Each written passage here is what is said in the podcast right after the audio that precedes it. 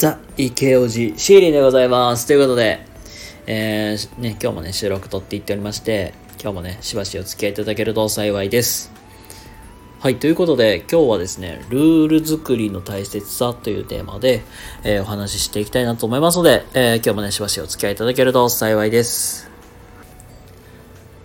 えっと、まあ、皆さんね、中高生ぐらいの時にいた生徒指導の先生とかって覚えてたりしますかね？なんかぶっちゃけさなんでそんなこと注意するのってね思うことって多々あったと思うんですよ。例えば頭髪検査とかで茶髪に染めてきたやろ。ピアス開けてきただろうみたいな。いやいいやんって。別になんか勉強に影響ないじゃんみたいな。であったりとかメイクとかもさちょっとしてきただけでさ「はい落としてきなさい」みたいな。とかさもうわけわからんやん。あとそうや。僕の学校まあ学校はスマホ禁止やったんですよ。まあいじったりとかしたら。もう本当にもう没収されるっていうね、まあ、そういうまあ逐一結構面倒くさかったりするんやけど。あとね会社とかでもそうやけどまあほんの些細なことでもちょっとのことでも結構口うるさく言う人とかいると思うんですよ。服装とか。あとねなんかねなんていうかな装飾品とかでじゃらじゃらしすぎじゃないみたいな。ちょっとカジュアルすぎひんかみたいなね。っていうねご指摘をする方もねいると思うんですよ。まあここまで開けてきた例で言うとさなんなんでメイクしたらあかんの？別に社会人になってメイクするじゃんみたいな。やったりとか髪型とかさ髪色とどっちでもいいやん。勉強に影響ないしピアスとかもさおしゃれでつけるんやからええやんみたいな、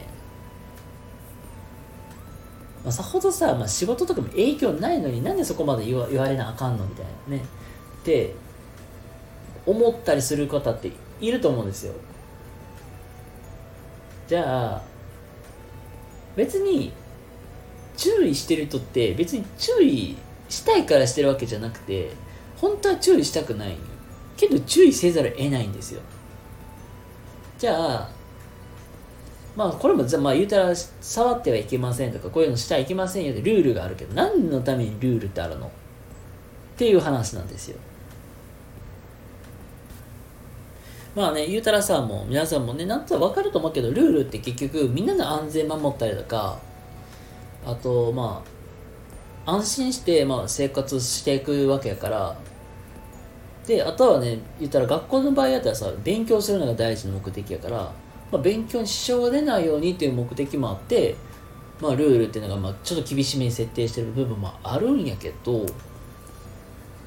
じゃあ、まあ、なんでルール守らなきゃいけないのかってなったら、まあそうまあ、安全とか安心もそうやけどっていうよりはみんな組織で生活してるやん。集団で生活してるやん。でやっぱり一人がやっぱりルールと違うことをするとこれ言ったらねあの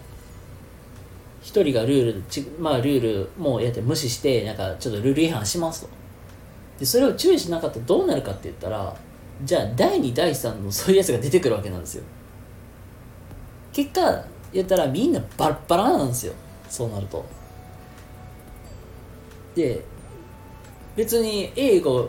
第1号のやつがそんなやってたからええやんみたいな。ででこいつらこいつらやってんの。なんで俺ら注意されなあかんのって言ったらみんなバラバラになって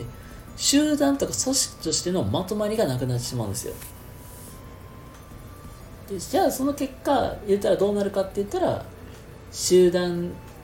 が、まあ、言ったら組織が崩れていってしまうんですよ。だからその